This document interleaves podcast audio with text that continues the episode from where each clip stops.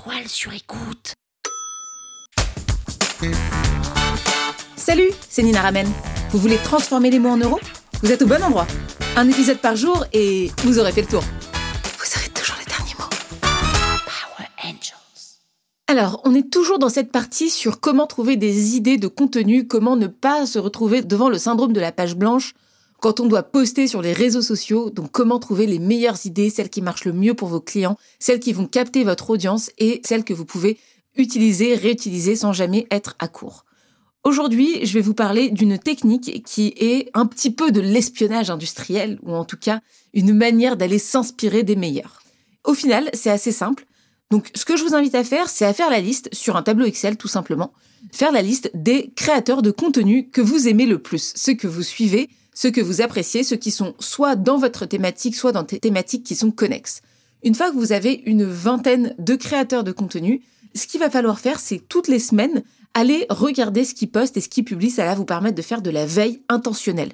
Pourquoi on veut faire de la veille intentionnelle? C'est parce qu'on veut pas passer sa vie à scroller sur LinkedIn, sur Instagram, sur Twitter. On sait que c'est chronophage, on sait que c'est mauvais pour la santé mentale.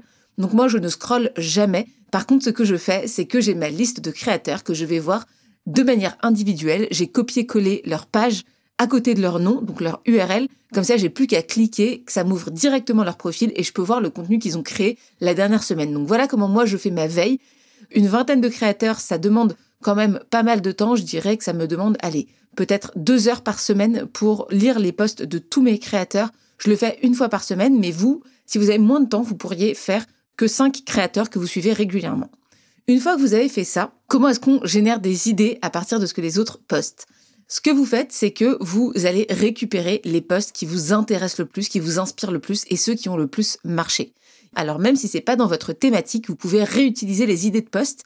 Donc vous allez voir un post qui marche très bien. Imaginons que euh, j'aille sur le profil de Caroline Jurado, Caroline Jurado qui a aussi un podcast Power Angel et qui publie sur les cryptos. Et là, elle a fait un post où elle dit L'univers des cryptos est-il le dernier des boys club Là, je prends sa publication et j'essaye de l'analyser. Je me pose la question, à mon avis, qu'est-ce qui fait que cette publication a bien marché? Et Caroline, ce qui est intéressant, c'est qu'elle a fait un post sur une opinion controversée. Donc moi, ce que je vais faire, c'est que je vais récupérer cette idée et me dire, OK, elle, elle l'a fait sur l'univers des cryptos. Moi, quelle est l'opinion controversée que je pourrais dire sur mathématiques? Sur mathématiques, l'opinion controversée, ça pourrait être les fautes d'orthographe ne sont pas si importantes que ça. Ou j'ai fait un post à 200 000 vues avec une faute d'orthographe au troisième mot, ce qui est vrai. Donc ça, c'est une opinion controversée. Si je continue à regarder un petit peu dans les créateurs que j'apprécie, je vais pouvoir aller voir un profil, notamment celui de Ulysse Lubin. Donc Ulysse Lubin, c'est quelqu'un qui, lui, euh, fait des challenges. Donc c'est un influenceur qui est plutôt un influenceur voyage. Donc il n'a pas grand-chose à voir avec mathématiques. Et Ulysse Lubin, il a fait un post qui disait Cela fait deux ans que j'ai quitté mon CDI pour relever 100 challenges à travers le monde. Si vous aviez vu la tête de mon entourage quand j'ai annoncé mon projet, ils me croyaient fou. Aujourd'hui, je vis mes challenges et j'en ai déjà relevé 43 dans 16 pays. Alors ça, c'est un post qui est intéressant. Alors il est plus long, mais je vais pas tout vous lire. En tout cas, ce qui est intéressant dans ce post, moi, qu'est-ce que je peux en apprendre, qu'est-ce que je peux en extraire? C'est quelqu'un, bon, avec qui moi j'ai des thématiques en commun dans le sens où j'ai quitté mon CDI et je me suis lancée. Et là, c'est intéressant parce que il dit, bah voilà, ça fait deux ans, personne ne croyait en ce que je faisais, et aujourd'hui, eh ben, j'ai réussi, et voilà mes résultats. moi, je pourrais le reproduire en disant l'opinion que les gens avaient de moi quand j'ai quitté mon CDI, et le fait que, bah, en fait, tout le monde vous pousse aussi quand vous êtes entrepreneur à faire marche arrière et à pas forcément vous lancer. Je vous donne un autre exemple. Il y a une autre créatrice qui s'appelle Maud Alaves et Maud, en fait, elle a fait un post sur l'échec qu'elle a vécu. Donc, elle raconte que ça fait deux ans qu'elle crie sur tous les toits qu'elle va créer une école et que en fait finalement deux ans après elle n'a pas du tout créé une école.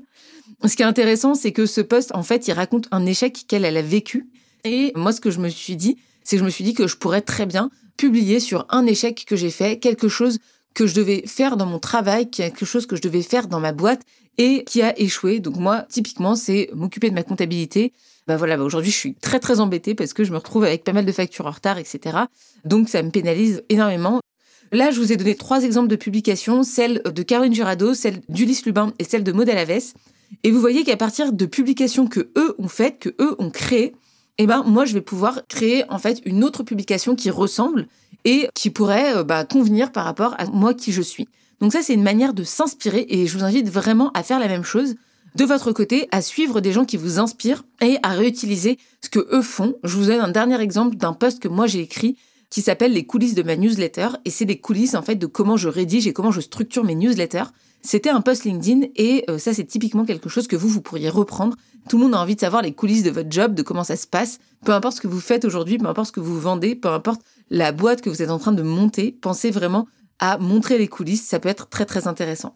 Donc je vous laisse sur ce dernier exemple et on se retrouve très vite. Power Angels. La toile sur écoute. Vous avez aimé ce podcast? Sachez que ce n'est qu'un pour cent de ce que je partage gratuitement. Si vous voulez en savoir plus, abonnez-vous à ma newsletter, le lien est en description. Vous aurez chaque semaine des cours, des exercices et des tutos pour améliorer votre écriture de vente, pour améliorer votre copywriting. Je vous dis à tout de suite.